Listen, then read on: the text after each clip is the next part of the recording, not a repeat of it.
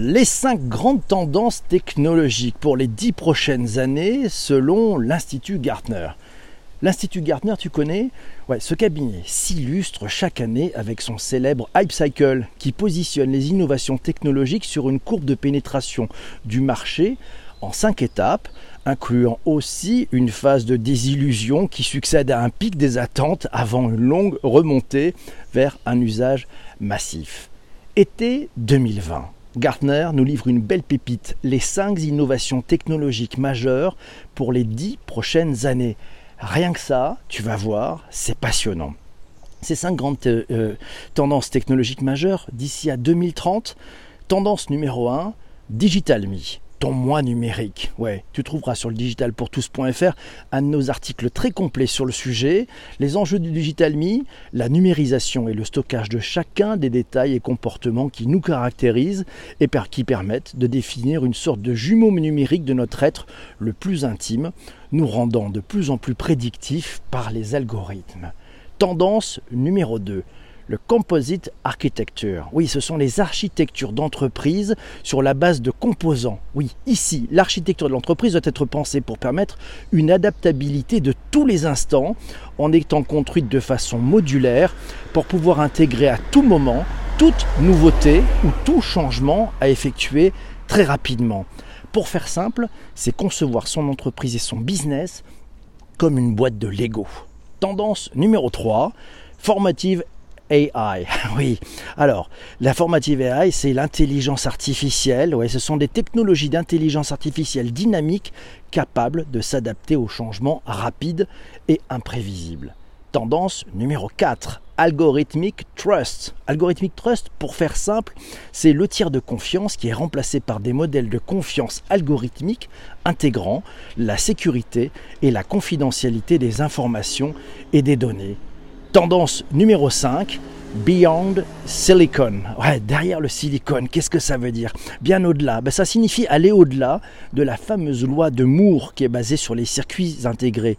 Ici, les prochains composants informatiques seront plus rapides et moins gourmands en énergie en s'appuyant par exemple sur des capteurs biodégradables, sur le stockage ADN, mais aussi sur des transistors à base de carbone. En synthèse, ça nous apprend quoi ces cinq grandes tendances technologiques pour les dix prochaines années? Ben, Nul doute que ces cinq tendances vont bouleverser les équilibres établis, nos usages face au digital, les business models des big tech aussi, et puis l'arrivée, certains l'espèrent de leur vœu, de nouveaux acteurs. J'en tire pour ma part cinq points clés. On a entendu parler de vitesse, de sécurité, de confiance, d'aptitude au changement permanent, avec, je l'espère, c'est mon vœu, oui, le respect de l'humain au centre. Oui, et pour aller plus loin, pour aller plus loin. Et si finalement ces grandes tendances technologiques nous donnaient un peu la clé Et si la clé, c'était finalement de s'organiser de manière à tout le temps pouvoir gérer l'imprévu. Après tout, on est toujours certain de tomber sur des imprévus, non? Ça c'est certain, on est certain d'en avoir. Ça c'était donc prévu. Victor Hugo l'écrivait d'ailleurs en 1862 dans Les Misérables, rien n'est plus imminent que l'impossible, c'est qu'il faut toujours prévoir, c'est l'imprévu. Il avait raison l'ami Victor. Et toi, tu t'organises comment pour prévoir l'imprévu? Comment vous faites? L'humain au centre. Enfin, une entreprise vraiment organique, nous signale Vincent. Ben oui, c'est ça, l'entreprise va devenir organique, il a bien résumé le sujet. Et oui, il kiffe cette entreprise, il kiffe cette vision. C'est aussi, alors c'est Cyril qui nous dit, il y a aussi le quantum processeur dont on pourrait parler. Isabelle nous dit le grand combat d'une bordélique créative contrariée. Voilà, c'est son grand combat, prévoir l'imprévu. Elle utilise en termes d'organisation le Bujo. Bujo, vous vous rappelez, on en avait parlé, c'est le bullet journal. Selon Wikipédia, euh, le bullet journal, c'est une méthode d'organisation personnelle qui est mise au point par le designer new-yorkais, il s'appelle Ryder Carroll.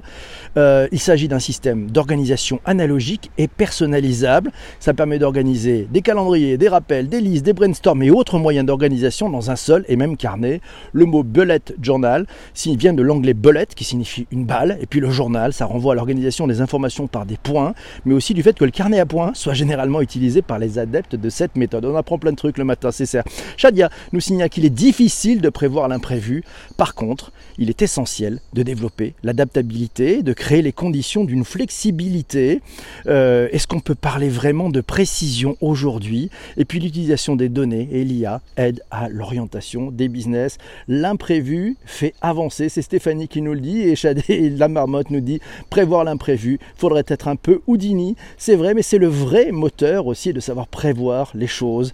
Et voilà. Donc l'imprévu, on sait qu'il arrive. À nous de le prévoir. Et je pense que ces cinq grandes tendances nous apprennent une chose, c'est que l'informatique et les technologies vont être au service de cette prévision d'une part et puis aussi de cette modularité, le fait de pouvoir changer en temps réel, très rapidement, de pouvoir pivoter, s'adapter, l'adaptation. Mais c'est exactement comme le corps humain, tu sais quand tu marches. Ben, tu t'adaptes en permanence, tu rétablis l'équilibre, tu vas un pas devant, un pas derrière, tu mets un équilibre, etc. Puis quand il y a un obstacle, tu peux le contourner, le sauter, passer au-dessus, l'éviter. Bref, c'est très humain.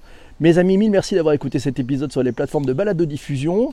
Si tu n'es pas encore abonné, c'est maintenant. Si tu n'as pas partagé, c'est maintenant aussi. Si, si, tu es sur Apple Podcast et tu n'as pas encore mis 5 étoiles, c'est encore maintenant pour le faire. Je vous souhaite une très très belle journée. Je reste avec ceux qui sont présents durant le live. À très bientôt. Ciao ciao.